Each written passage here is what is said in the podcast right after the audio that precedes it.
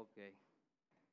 Bien, qué bueno es poder estar aquí después de una semana de trabajo muy cargada y difícil para muchos. Pero qué bueno es que podemos sacar este tiempo para dedicarlo al Señor, porque su día es el día del Señor. Así que Él es el que debe ser exaltado, glorificado en este día. Debemos descansar y concentrarnos en nuestro Padre. Bien, acercarnos confiadamente al trono de la gracia es una gracia de parte de Dios. ¿Sabe usted cuál es el medio ordinario que Dios ha determinado para acercarnos confiadamente al trono de la gracia? La oración. Y de eso hemos estado hablando, o yo por lo menos he estado hablando, y hemos entrado al modelo de oración que Jesús les dejó a sus discípulos y hoy continuaremos estudiando este modelo. La última vez veíamos en este modelo que está en Mateo 6, del 9 al 13, primero a, a quién se dirige nuestra oración. ¿A quién se dirige? A nuestro Padre, no en un sentido creacionista, sino en un sentido filial. Nos dirigimos a Abba. Solamente aquellos que han sido engendrados por Dios, que no han sido engendrados por voluntad de varón, ni de carne, ni de sangre, sino de Dios, se han, pueden acercarse así. Amén.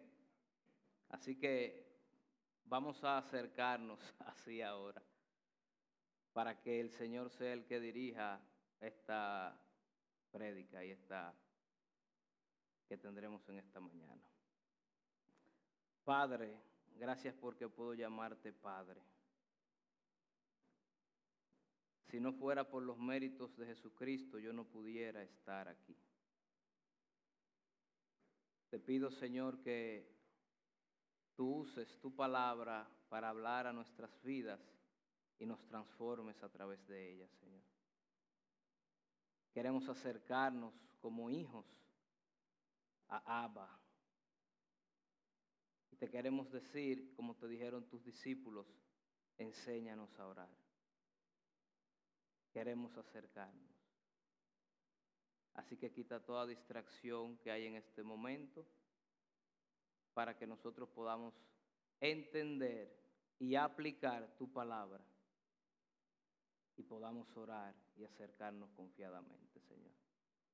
Nos ponemos en tus manos. En el nombre de Jesús. Amén. Abba. Y veíamos que por esta razón el impío no puede hacer esta oración. Esta es una oración para creyentes a los cuales Dios ha engendrado. A través de la adopción que es por medio de nuestro Señor Jesucristo. Y veíamos las tres primeras peticiones también. Padre nuestro que estás en los cielos, la primera petición de santificar el nombre de Dios. Veíamos lo que esto significa. Nosotros como hijos de Dios somos los que representamos el nombre de Dios. Muchas veces lo representamos mal. Así que debemos pedirle al Señor que nos ayude a santificar su nombre. Venga a tu reino a la tierra, es decir, que le decimos a Dios que así como Él gobierna en el cielo, como Él reina en el cielo, queremos que Él reine aquí en la tierra. Sabemos que Él reina en la tierra, pero no de la misma manera que Él reina en el cielo. Ah, y nuestra petición es que reine aquí de la misma manera que Él reina allá.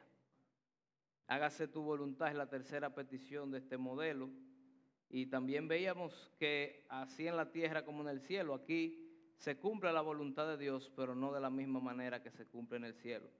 Y bueno, no puedo recordar o refrescar tanto la memoria por cuestiones de tiempo, pero aquí tenemos a quien nos dirigimos cuando oramos, al Padre, a Abba, y tenemos estas tres primeras peticiones. Hoy vamos a continuar con las próximas dos, dos peticiones de este modelo que se encuentran en Mateo 6, 11 y 12.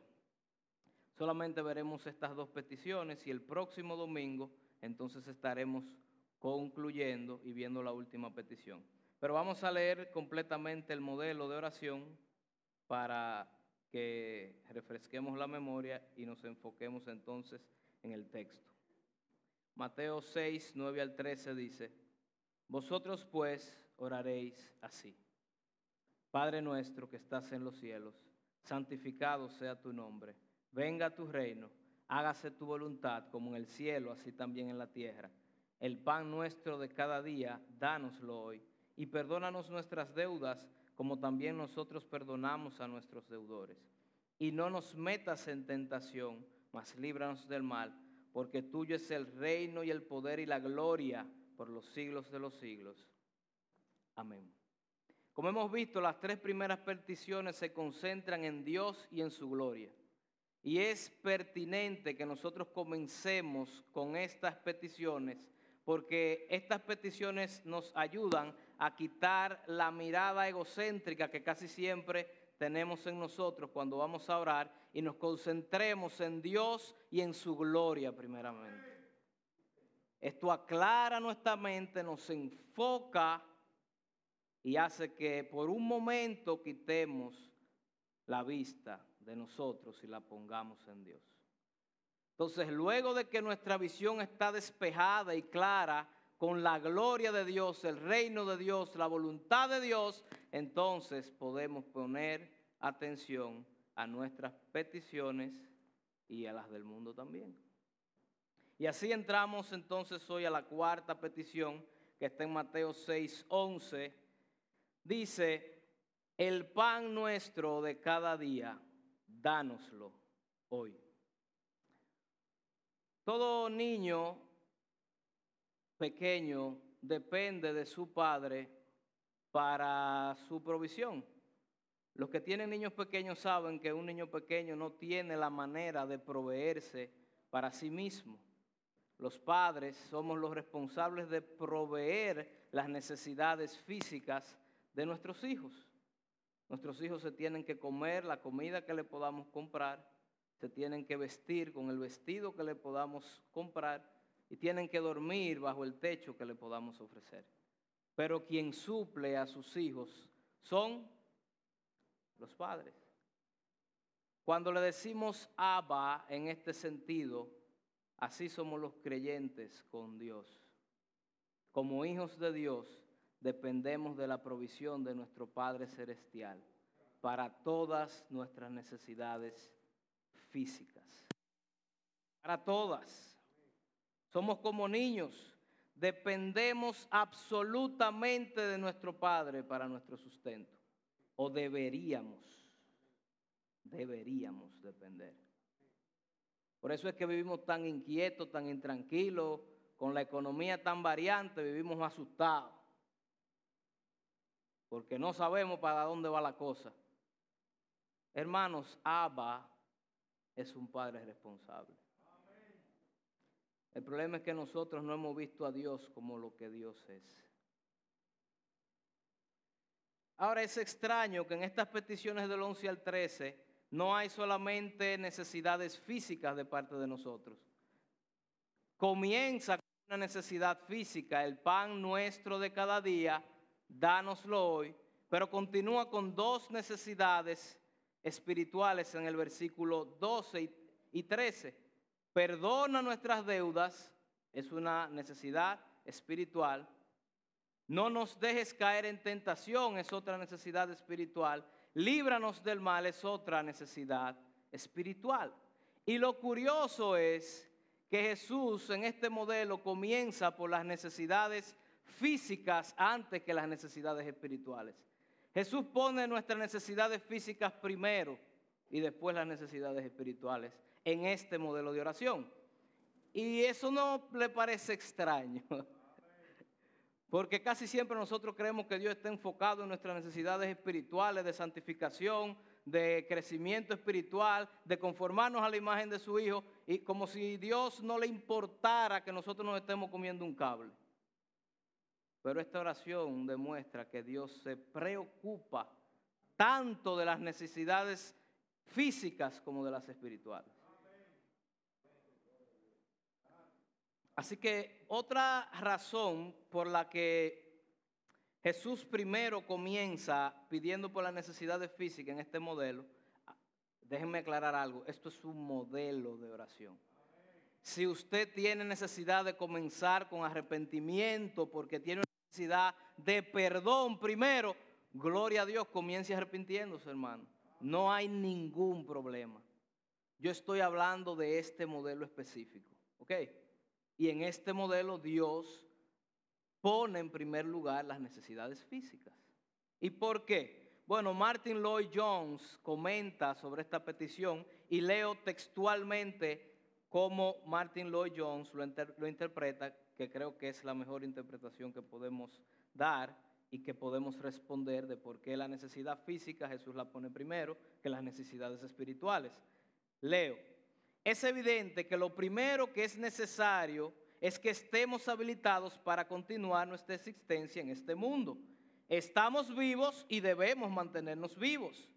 El hecho mismo de mi existencia y ser están involucrados, por lo que la primera petición trata las necesidades de nuestro marco físico y nuestro Señor comienza con eso. Luego se ocupa de la necesidad que tenemos de limpiar nuestros pecados y nuestra culpa. Y por último, con la necesidad de mantenernos alejados del pecado y su poder. Esta es la verdadera manera de ver la vida del hombre. Estoy vivo y debo mantenerme vivo. Pero entonces soy consciente de la culpa de mis pecados y siento la necesidad de perdón. Entonces, pienso en el futuro y me doy cuenta que necesito que Dios me siga librando del pecado y de su poder. Fin de la cita. Nuestras necesidades físicas Jesús las pone primero, porque para tener necesidades espirituales usted necesita estar vivo. En pocas palabras.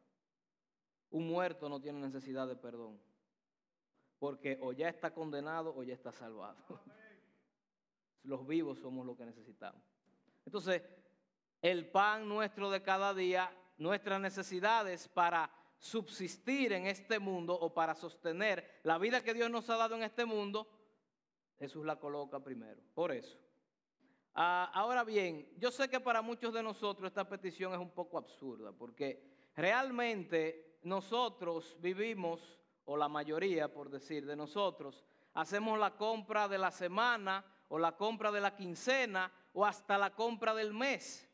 Así que nosotros tenemos el pan del mes cubierto, guardado en las neveras y en las despensas. Así que no tenemos que preocuparnos por el pan de cada día si hacemos la compra al mes. Ya está guardada ahí.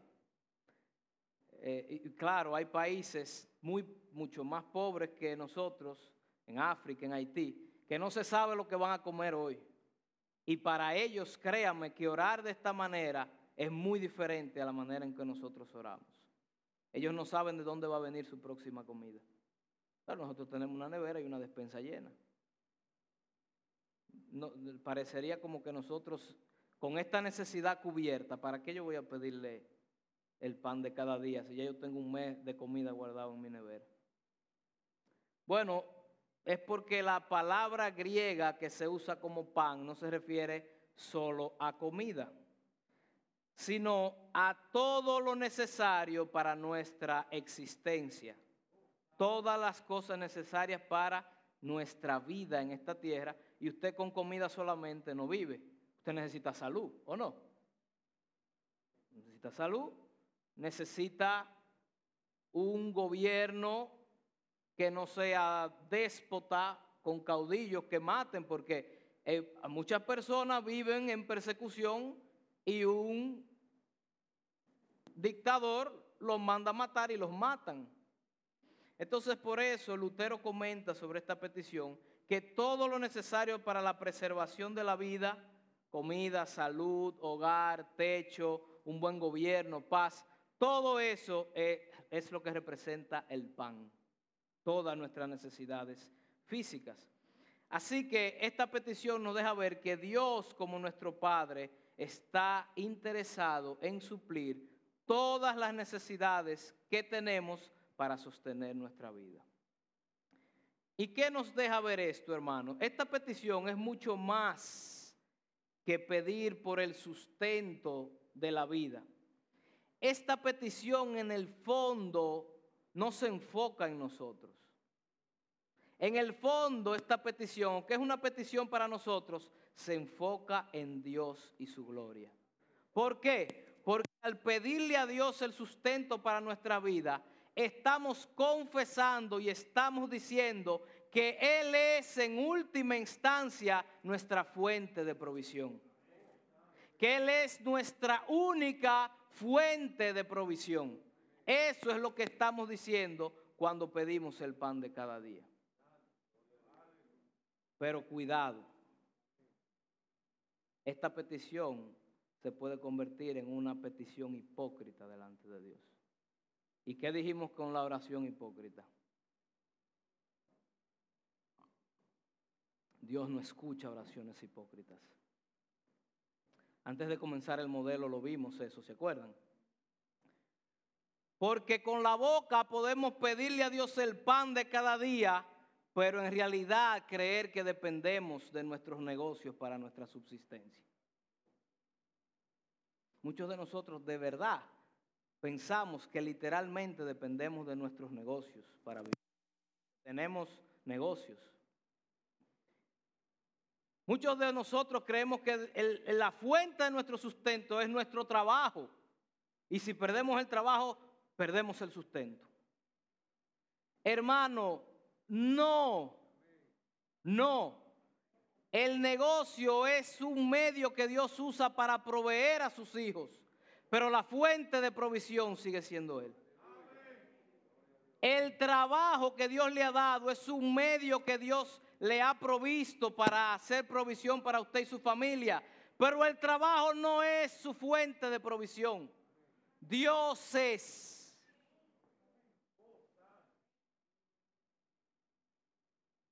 Si nosotros oramos a Dios pidiéndole el pan de cada día, pero le damos el primer lugar a nuestras vidas, a nuestros negocios, ¿quién usted cree que es que nosotros pensamos que nos sostiene? ¿Dios o el negocio? El negocio porque nuestra prioridad es el negocio. Hipócrita, Dios no oye. El trabajo si nuestra prioridad y le damos el primer lugar al trabajo y el trabajo y el trabajo y el trabajo, Señor, el pan nuestro de cada día, dánoslo hoy. Dios va a decir, pero yo no te voy a dar ningún pan de cada día porque tu trabajo es de ahí que tú dependes. Pídeselo al negocio o pídeselo al trabajo. Porque tu vida está demostrando una cosa diferente a la que tú estás orando. Y Dios no, no oye, es hipócrita, es hipócrita. Hermano, Dios puede cambiar el medio de provisión. Tu negocio y mi negocio pueden quebrar mañana. Pero mi fuente sigue siendo Dios. Así que yo sigo pidiéndole a mi fuente. ¿A ti te pueden botar del trabajo mañana? No. Con esto del COVID hay reducción todavía de personal. ¿Hay negocios quebrando todavía o no? Claro que sí pero que quiebren, que me voten. Yo no dependo de eso, yo dependo de Dios. Mi fuente de provisión, mi Abba. Y Él no me va a desamparar. Mi mamá, como sabe que yo tengo dos niños pequeños, la situación del COVID le ha dado fuerte a nuestros negocios. Y aunque estamos echando ahora un poco hacia adelante, mi mamá me decía, mi hijo, tranquilo, que eh, aunque la cosa esté mala, eh, tú puedes estar tranquilo, confiado. Yo le dije, mami, es que yo estoy tranquilo, yo estoy confiado, porque es que este negocio nunca ha sido mi fuente de provisión. Este negocio es el medio que Dios ha usado por más de 100 años para proveer a mi familia. Pero si Dios quiere cambiar en el medio, que así sea. Yo voy donde Abba a pedir mi pan. Y aunque yo no tengo que comprar el pan en la panadería, yo no dependo del pan de la panadería. Yo dependo del pan que me da mi Abba. Igual todos los que han sido engendrados por Él. Así que hermanos, confiemos, confiemos cuando estemos orando esta petición, confiemos, tranquilos, descansemos en la provisión de papi. Papi es responsable. Otros no confiamos quizá en nuestros eh, negocios o, o trabajos, pero confiamos en nuestras habilidades, en nuestras capacidades para desenvolvernos en nuestro trabajo. Yo tengo ese trabajo porque yo soy el mejor en lo que yo hago. Yo soy el jefe porque yo soy el mejor de lo que yo hago. Entonces creemos que nuestro sustento depende de nuestras capacidades. Sin embargo, Deuteronomio 8:18 dice otra cosa. ¿Qué dice Deuteronomio 8:18? Ya aquí no sé si ustedes traen Biblia, pero los que trajeron búsquenlo. Si no, acuérdate de Jehová tu Dios, porque Él, ¿qué hace Él? Te da el poder a quién? A mí. ¿Quién me da las capacidades? ¿Quién me da el poder para hacer riqueza? Entonces, ¿de quién depende mi, mi sustento? ¿Capacidades? No, depende de que Él me dé el poder para yo hacer riqueza. Depende de Abba también. Un derrame cerebral y me fui. Se fue la capacidad de apique. ¿O no? Usted no conoce gente muy capaz que le ha dado un derrame cerebral. Y pregúntele si puede seguir haciendo su trabajo. No puede. Entonces, si él depende de su capacidad, tuviera que echarse a morir ahí. Pero gloria a Dios que no dependemos de nuestras capacidades. Si a mí me da un derrame cerebral, Abba me sostiene. Él es el que está, Él es el responsable de que yo mantenga mi existencia en esta tierra.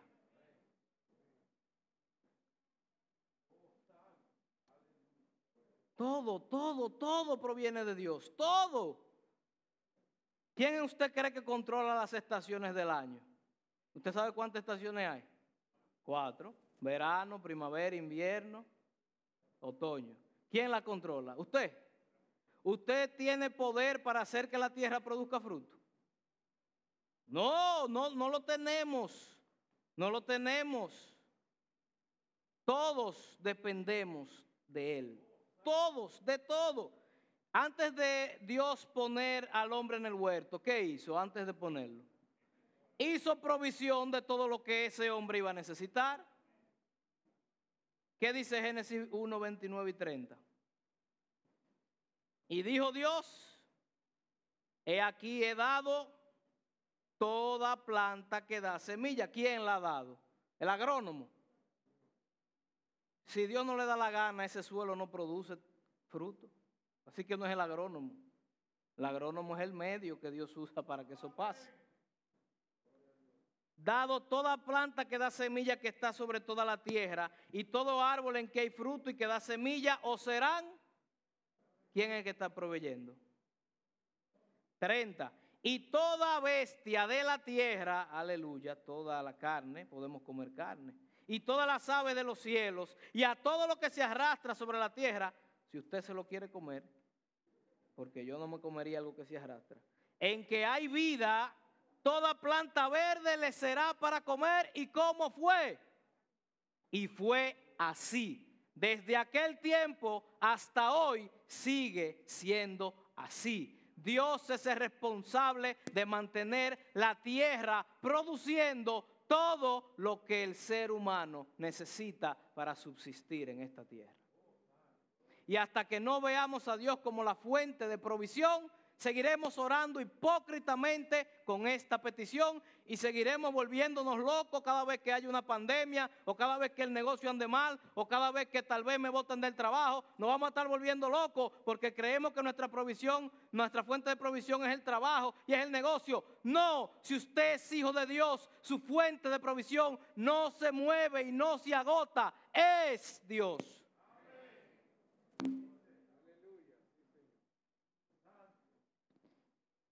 Y Dios ha prometido suplir. Salmos 37, 18, 19. Esto es válido porque Dios es el que se ha comprometido con suplir nuestras necesidades. Salmos 37, 18 y 19 dice, conoce Jehová los días de los perfectos y la heredad de ellos será para siempre. no serán avergonzados en el mal tiempo y en los días de hambre serán saciados. Eso es una promesa de Dios para los que le dicen Abba. ¿Y por qué yo digo que eso es para los que le dicen Abba? ¿Por qué yo digo que esto es para los hijos de Dios, esta promesa? ¿Quiénes son esos perfectos? O a los que Dios considera perfectos. A sus hijos nada más, no a otros. Incluso si leemos el mismo Salmos 37, del 3 al 7, nos describe a estas personas. En el versículo 3 nos dice que estas personas confían en Jehová. Nos dicen el versículo 4 que se deleitan en Jehová. Nos dicen en el versículo 5 que encomiendan a Jehová su camino. Y en el versículo 7 nos dicen que guardan silencio ante Jehová y esperan en él. Si usted de estos perfectos, esté tranquilo que su provisión y sustento en esta tierra están aseguradas por su Padre Celestial. No oremos, hermanos, hipócritamente. Bien, así que vamos a pasar ahora a la segunda petición que nos corresponde el día de hoy, que realmente es la quinta que está en el versículo 12. Y esta petición en el modelo de oración ya no se enfoca en nuestras necesidades físicas, sino en la mayor necesidad espiritual que puede tener el ser humano. Y esta necesidad que necesita todo ser humano es el perdón divino. Versículo 12. Y perdónanos. Y perdónanos y perdónanos nuestras deudas, como también nosotros perdonamos a nuestros deudores. Hermano, la necesidad más urgente de todo ser humano que nace en esta tierra es obtener el perdón de Dios. Esa es la necesidad número uno. Después que usted respiró, necesita el perdón divino. Porque vivimos en un mundo caído. Nacemos bajo sujeción de pecado. Nacemos siendo esclavos del pecado. En pecado me concibió mi madre, decía el salmista. Si nacimos en pecado, desesperadamente necesitamos el perdón divino. Hermanos, y lo más glorioso, hermoso y costoso que Dios ha hecho es precisamente esto otorgarnos, ofrecernos el perdón divino a los hombres. Dios ha hecho provisión de perdón. Para los, y esto sí es para todos. para el impío y para los hijos. Vamos a ver más esto, esto más adelante. Hermano, en un Dios santo no puede relacionarse con pecadores a menos que esté dispuesto a perdonarlos. Hermano, y qué glorioso es que Dios estuvo y está hoy dispuesto a perdonarnos. Al costo de la vida de su Hijo, Él está dispuesto a perdonarnos. Así que, hermano, fíjese que para Dios ofrecernos este perdón, le costó mucho. Le costó la vida de su hijo unigénito el hecho de que usted y yo hoy pudiéramos acercarnos a pedir perdón. Porque Él nos perdona solo porque el Hijo asumió nuestra culpa en nuestro lugar. Bajo esa condición solamente Dios puede perdonar pecados. ¿Cómo?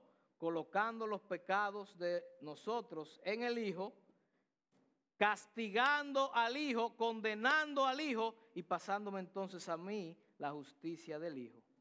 Y ya yo puedo venir a Abba y decirle, perdóname.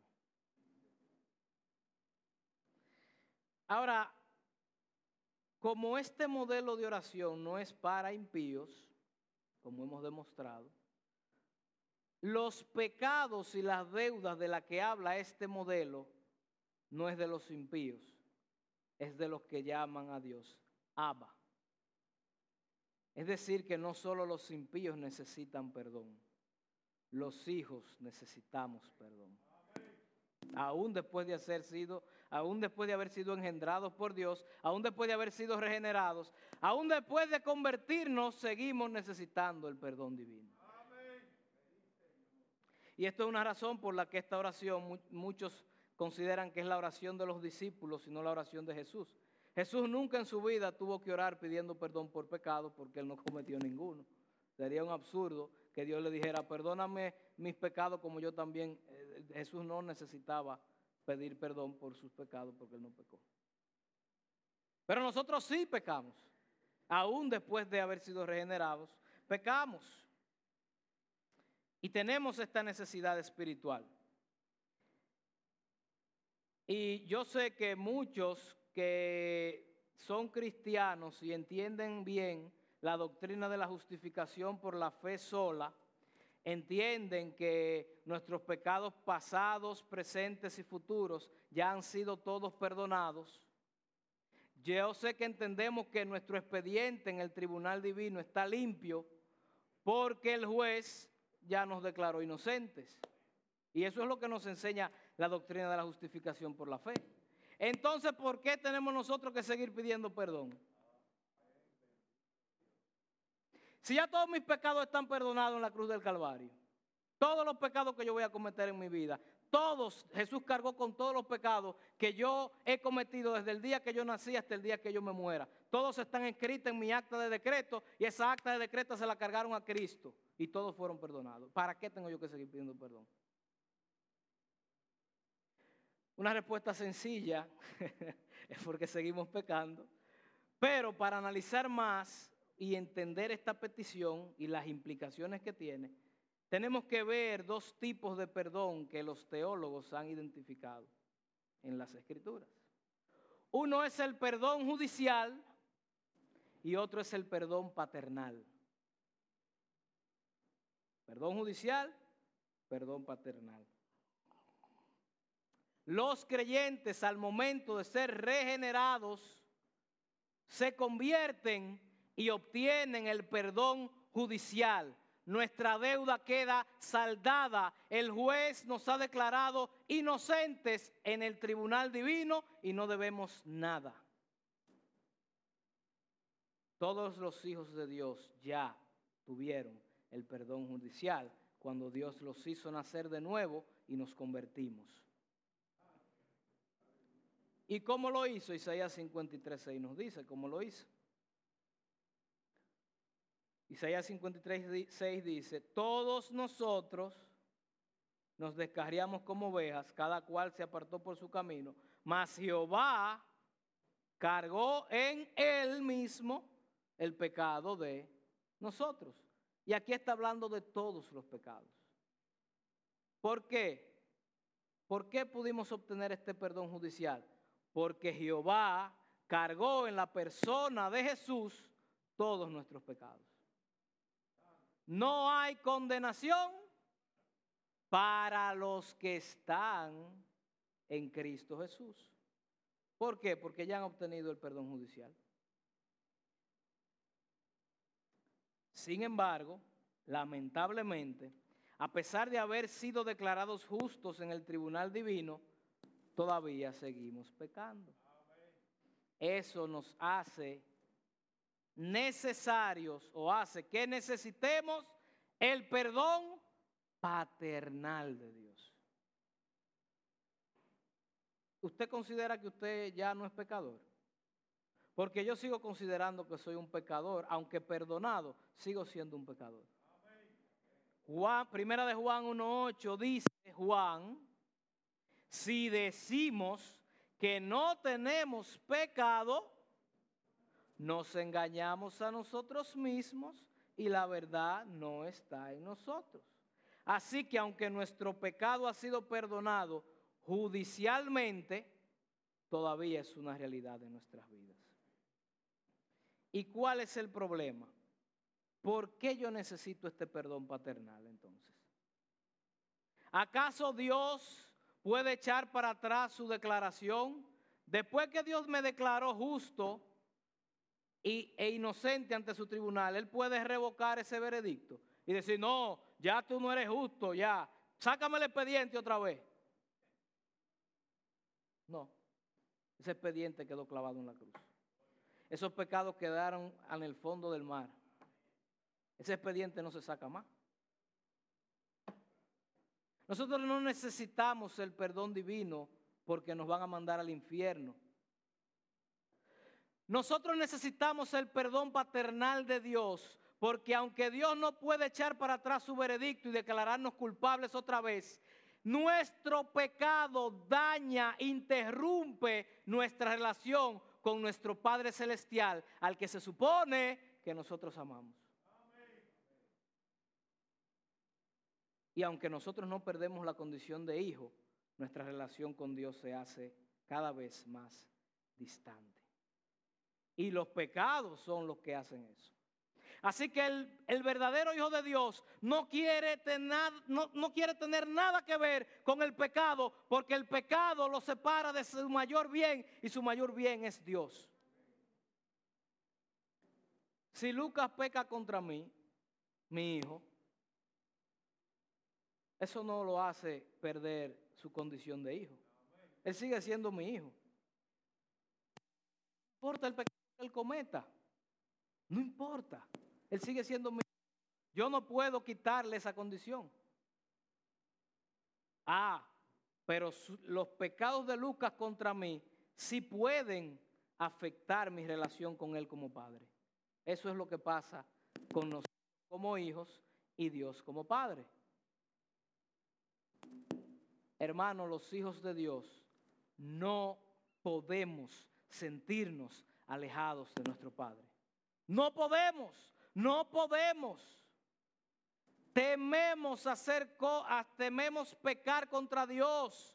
Tememos pecar contra nuestro Padre porque eso puede interrumpir la salud de mi relación con Dios. Y lo que a mí más me importa es mi relación con Dios, es agradar a Dios, porque yo he entendido lo que le ha costado a Dios adoptarme. Yo he entendido lo que le ha costado a Dios aceptarme. Yo he entendido lo que le ha costado a Dios perdonarme. Así que yo no puedo darme el lujo de vivir pecando y no pedir perdón, porque yo necesito estar cerca de Dios.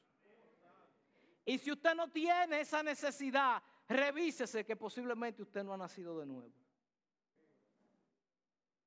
Todo verdadero creyente necesita cercanía con su Padre. Y el pecado me interrumpe mi relación y yo sé que no voy a perder mi condición de hijo. Yo sé que Dios no me va a mandar al infierno. Yo sé que Dios no va a devolver el veredicto. Pero a mí no me importa nada de eso. Porque yo no estoy aquí para no ir al infierno. Yo estoy aquí porque yo amo a Dios. Y este Espíritu Santo que Dios ha puesto en mí me hace clamar, Abba, Padre, perdóname, perdóname. Yo necesito tu perdón. Yo necesito acercarme a ti. Yo necesito estar cerca. No importa.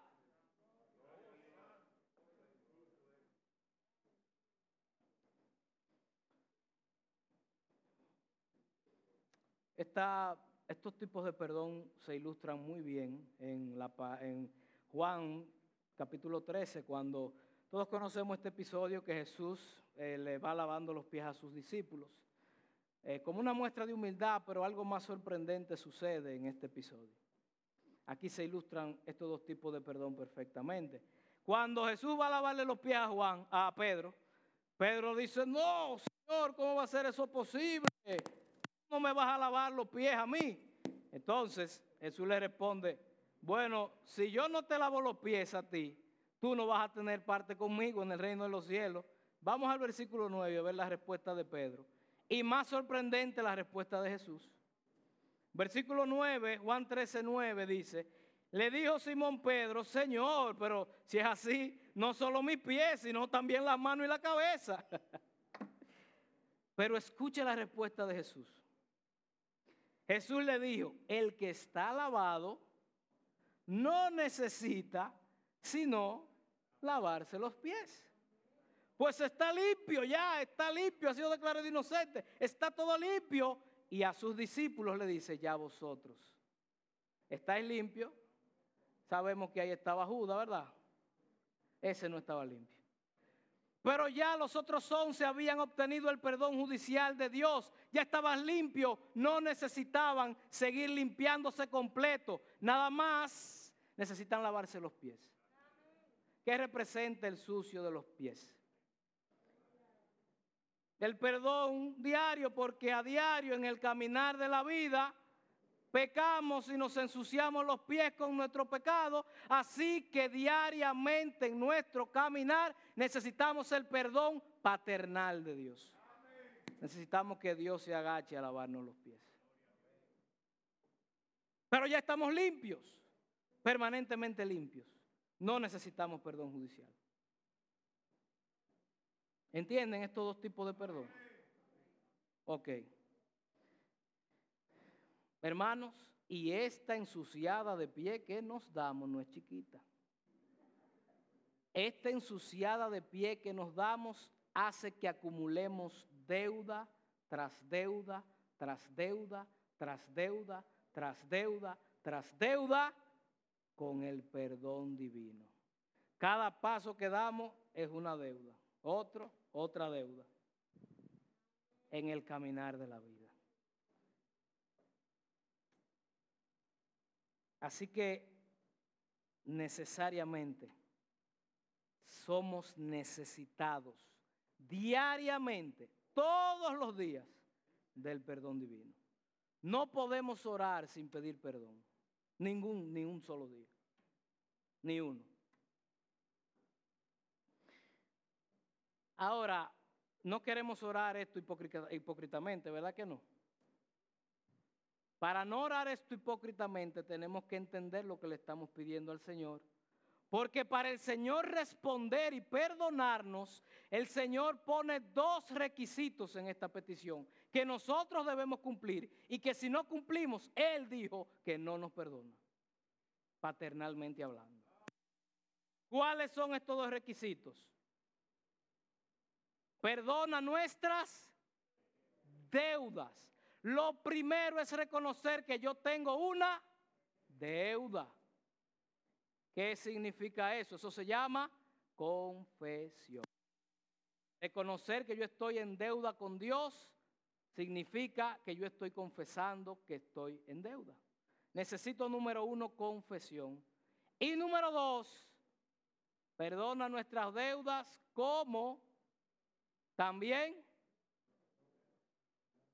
¿Cuáles son entonces los dos requisitos para nosotros hacer esta petición con conciencia?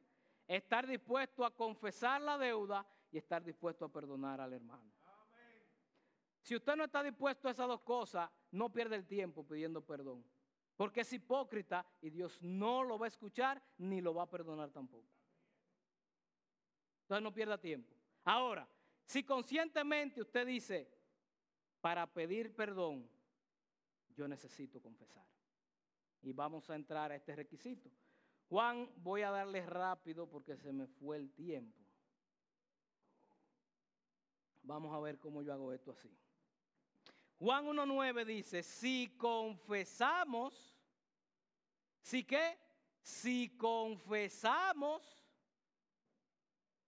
nuestro pecado, Él es fiel y, él es fiel y justo para y limpiarnos ¿Qué podemos inferir de si no confesamos nuestro pecado entonces? Entonces estamos de acuerdo que este es un requisito para hacer esta petición. Ok. Hay una confesión que hacer. Y la definición más sencilla de confesar en, en esta palabra griega, confesar literalmente significa ponerme de acuerdo. Oh, ¿y cómo así? Bueno, cuando yo estoy confesando, yo me estoy poniendo de acuerdo con Dios en que como yo he procedido, no lo he hecho bien. Estamos de acuerdo tú y yo en que yo he violado tu ley, en que yo he pecado, y entonces estoy poniéndome de acuerdo contigo en que esto que yo he hecho es pecado. Eso es confesar. Eso es confesar. Y nosotros creemos que este requisito es más fácil que el otro.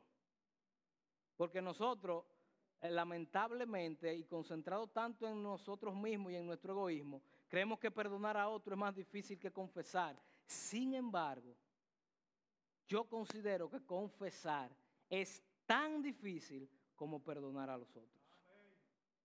¿Y por qué yo digo esto? Hermano, nuestra naturaleza no es dada a reconocer nuestros pecados. Hay muchas cosas en las que nos ponemos de acuerdo con Dios en que sí son pecados, pero hay otras que afectan mis intereses en que yo mejor no me pongo de acuerdo con Dios con eso. Es más, yo mejor ni lo toco ese tema porque yo no estoy dispuesto a confesar y arrepentirme. Por ejemplo, hay muchos creyentes que no se han puesto de acuerdo con Dios con relación a la evasión de impuestos y al pago de impuestos. Hay muchos creyentes que leen Romanos 12 y dicen, ah, no, pero yo tengo que pagar mi impuesto si el gobierno cumple conmigo, pero si el gobierno no cumple conmigo, yo no tengo por qué pagar impuestos. ¿Quién le ha dicho usted eso? Ahí en Romanos 12 no dice que si el gobierno cumple o no cumple, ahí simplemente le dice al que impuesto, impuesto y al que pago, pago y usted tiene que pagar impuestos. Sea el gobierno responsable con usted o no sea, usted tiene que pagar impuestos. Ah, pero yo no me pongo de acuerdo en Dios con eso, ¿no? Espérate, yo no estoy de acuerdo con que eso sea pecado. Ahí hay un pecado que no está confesado. Usted no puede pedir perdón por ese pecado. ¿Hay cómo? Hay muchísimos otros pecados más. Que no queremos ponernos de acuerdo con Dios en que eso sea pecado. No, no, que no, que eso no es pecado. Pero ¿dónde dice eso? Entonces comenzamos a torcer las escrituras para hacer que eso se vea como que no es pecado. Hermano, si nosotros no confesamos nuestros pecados, vamos a ver qué pasa. En Proverbio 28, 13 dice qué pasa. El que encubre sus pecados no va para ningún lado. El pecado es pecado, usted se ponga de acuerdo con Dios o no. El pecado es pecado, aunque usted tuerza las escrituras y le busque la quinta pata del gato para violar el mandato de Dios. Eso se llama hipocresía. Hay cosas que en el fondo nosotros sabemos que es pecado y no nos ponemos de acuerdo con Dios en que eso sea pecado para no arrepentirnos y no apartarnos. Y cuando vamos delante de Dios pidiendo, perdona mis pecados, eh, y pensamos en eso, sí, perdóname ese también. Si eso es pecado, perdónamelo también. Hipócrita, hipócrita, tú no estás arrepentido de ese pecado. Y lo que demuestra que no estás arrepentido de ese pecado es que lo estás encubriendo. Y Dios no oye y no obtienes el perdón divino. ¿Y sabes qué pasa entonces? Tu corazón se va endureciendo, endureciendo, endureciendo, te vas alejando de Dios, te vas distanciando de Dios, tu relación con tu Padre no la has perdido, pero está casi nula. ¿Están entendiendo lo que yo estoy hablando? Bien.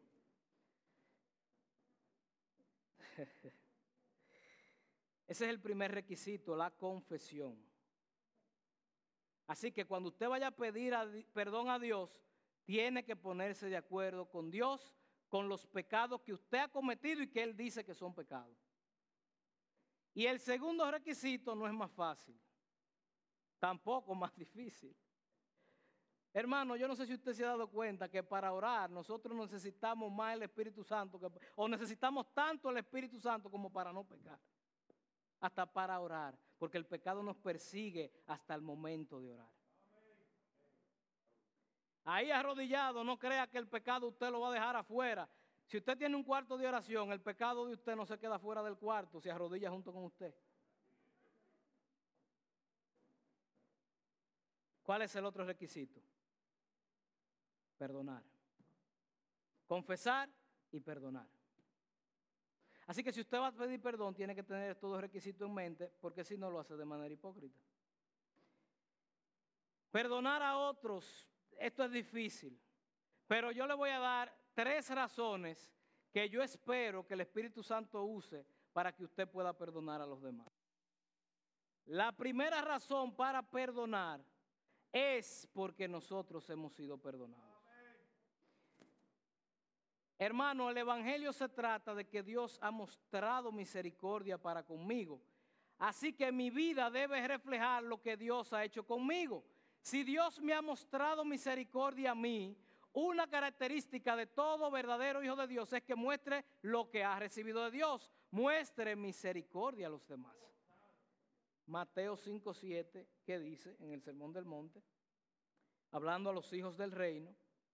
Mateo 5:7 dice, bienaventurados los misericordiosos, ¿por qué? ¿Qué usted ha recibido de parte de Dios? Y usted se la va a negar al otro. ¿Qué evangelio es que usted está viviendo entonces? Tiene que estar dispuesto a perdonar. Para pedir perdón, tiene que estar dispuesto a perdonar. Tiene que estar dispuesto a tener misericordia. Eso es una característica de un verdadero hijo de Dios. Pero otra razón fuerte por la cual debemos perdonar a nuestros hermanos, según Pablo en 2 de Corintios 2, 10 y 11, que yo quiero que lo busquemos.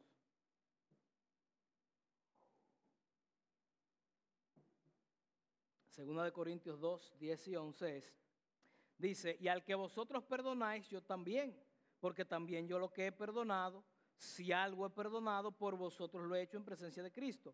¿Para qué? ¿Para qué? Para que Satanás no gane ventaja alguna sobre nosotros, pues no ignoramos sus maquinaciones. Satanás aprovecha la falta de perdón entre nosotros para ganar ventaja entre nosotros. Con la falta de perdón, Satanás gana terreno y dice, míralo aquí. Muy bien, hermanos en Cristo. Sigan negándose el perdón, que mientras usted se niegue el perdón, yo creo división entre ustedes. Y un cuerpo, un reino dividido entre sí, Así que Satanás, con muchas iglesias y con muchos hermanos, yo creo que ya ni lo tiene pendiente, porque hay una falta de perdón entre ellos y hay una división que él sabe que esa iglesia no va a prosperar. Le hemos dado la gabela al diablo y nos lleva a la milla cuando no perdonamos. Pero yo creo que la razón más poderosa, y es la tercera y última razón, más poderosa por la que debemos perdonar a otros, es por el comentario que Jesús mismo hace sobre esta petición en Mateo 6, 14 y 15. Escuchen el comentario de Jesús sobre esta petición y temblemos, y temblemos, porque este comentario no es de Martin Lloyd Jones ni de Martín Lutero, ni de Calvino, ni de José. Este comentario es de Jesús. Escuchen el comentario a esta petición. Porque si perdonáis a los hombres sus ofensas, os perdonará también a vosotros vuestro Padre Celestial. Mas si no perdonáis a los hombres sus ofensas, tampoco vuestro Padre Celestial os perdonará vuestras ofensas. Hermano, si quieres el perdón divino, obligatoriamente debes perdonar a tu hermano. Obligatoriamente. Hay muchas cosas en las que Dios no nos trata a nosotros como nosotros tratamos a los demás. Pero específicamente en el perdón, Dios nos trata a nosotros exactamente como nosotros tratamos a los demás. Eso no es lo que dice ahí. Dios está diciendo, yo te voy a tratar como tú trates a tu hermano, en lo concerniente al perdón. Tú no perdonas a tu hermano, no me pidas perdón a mí. Primero ve a pedirle perdón a tu hermano, o perdona a tu hermano. Y después ven a donde mí y arreglamos cuenta tú y yo. Así que hermanos, los hijos de Dios no pueden conocer el perdón paternal de Dios a menos que no estén dispuestos a perdonar a los demás. La palabra traducida como perdonar es literalmente tirar lejos. Y yo le voy a preguntar, ¿Acaso eso no es lo que ha hecho Dios con nuestras deudas y nuestras ofensas? ¿No las ha tirado lejos? Vamos a ilustrar esto con la parábola de los dos deudores, que lo ilustra perfectamente. Usted se acuerda, yo no la voy a leer entera por cuestiones de tiempo, pero está en Mateo 18. Yo solamente voy a tocar algunos versículos porque no tengo tiempo. Pero aquí hay un rey que está llamando a sus consiervos a rendir cuentas y a pagar sus deudas, que han, esas deudas que han adquirido los consiervos con el rey. El rey llama a un consiervo, al primero que llama, le debe, no me acuerdo cuántos denarios son, son muchos, es una cantidad que no hay forma de que, de que el siervo pueda pagarla. Así que como el siervo no puede pagarla de ninguna manera, el rey manda a vender a su esposa, a sus hijos y a él mismo, y a vender todo lo que tiene. Y escuchen la petición de este consiervo.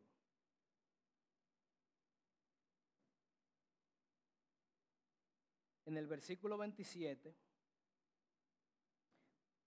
en el versículo 26 dice, el versículo 26 dice, entonces aquel siervo postrado le suplicaba diciendo, Señor, ten paciencia conmigo, yo te lo pagaré todo. Hermano, yo quiero ahora que usted se vea como este siervo pidiéndole perdón a Dios. Imagínese que usted es este siervo que está diciendo esto, suplicando el perdón divino. Entérese, hermano, que usted no puede pagar la deuda que ha contraído con Dios.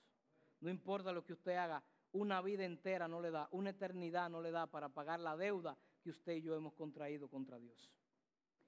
Estamos estudiando los diez mandamientos y en los tres primeros, yo le voy a decir algo. Usted y yo violamos los tres primeros mandamientos todos los días. Y si usted considera que no, usted se está engañando. Sigue estudiando los primeros mandamientos para que usted vea que diariamente usted no ama a Dios con todo, con todo su corazón. Que diariamente su corazón levanta ídolos. Quizá no diariamente, pero muchas veces usamos el nombre de Dios en vano. Y el cuarto mandamiento está de moda violarlo ahora con la cuarentena. Pero estamos en deuda impagable con Dios. ¿Y cuál es la respuesta de Dios para con nuestra deuda? Que estamos suplicando. Versículo 27. El Señor de aquel siervo, movido a misericordia, le soltó y le perdonó su deuda. Su deuda impagable. Así que debemos entender que Dios ha pagado esta deuda al costo de la vida de su Hijo unigénito. Y hemos obtenido el perdón judicial. Pero vamos a ver qué hacemos nosotros, versículos 28 y 29. Pero saliendo aquel siervo halló a uno de sus consiervos que le debía cien denarios y haciendo de él le ahogaba diciendo, págame lo que me debes.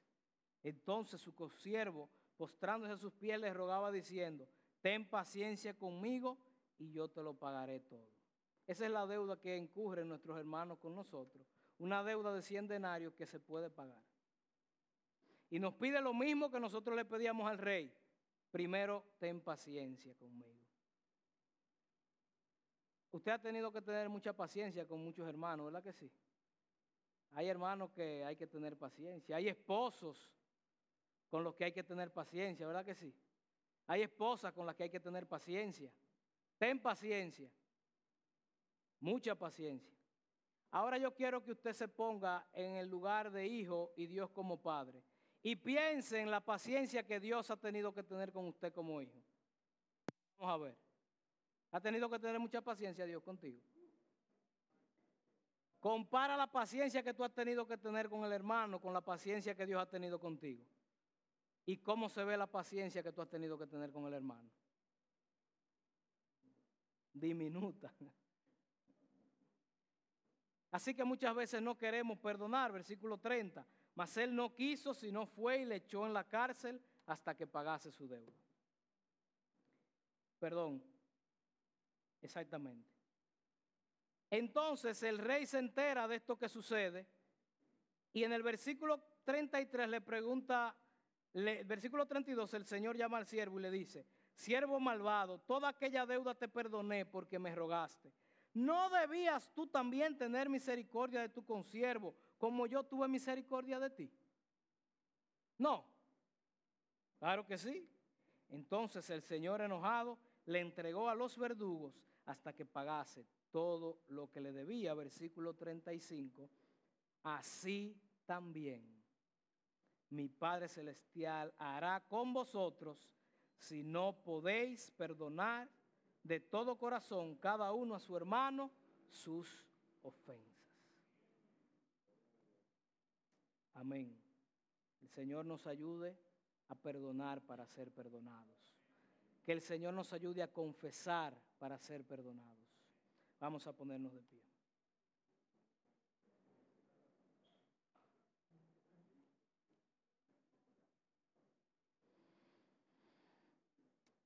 Padre, continuamos en comunión contigo, Señor. Pidiéndote ayuda, Señor. Ayúdanos, Señor, porque cuántas veces hemos orado hipócritamente estas dos peticiones, Señor. ¿Cuántas veces te hemos dicho que nuestro sustento viene de ti y hemos estado ocupados en los afanes de la vida, dándole prioridad a nuestros trabajos, a nuestros negocios, antes que a ti, Señor. ¿Cuántas veces? ¿Cuántas veces hemos venido supuestamente pidiéndote perdón, pero sin confesar pecados porque no nos ponemos de acuerdo contigo? ¿Cuántas veces hemos venido a pedirte perdón teniendo aún deudas por perdonar con nuestros hermanos, Señor. Muchas, muchas. Lo más que podemos hacer es pedir que nos ayudes. Que nos ayudes y que tu Espíritu Santo nos dé el poder, nos dé la seguridad, ayude nuestra incredulidad, nos dé fe para verte a nosotros como nuestra única fuente de sustento. Que tu Espíritu Santo derrame amor en nuestros corazones, Señor, para confesar nuestros pecados y para perdonar a los demás. Y así después de eso venir delante de ti y pedir perdón. Ayúdanos, Señor. Ayúdanos a orar y enséñanos a orar correctamente, Señor. Así que te pedimos estos favores en el nombre de Jesús. Amén.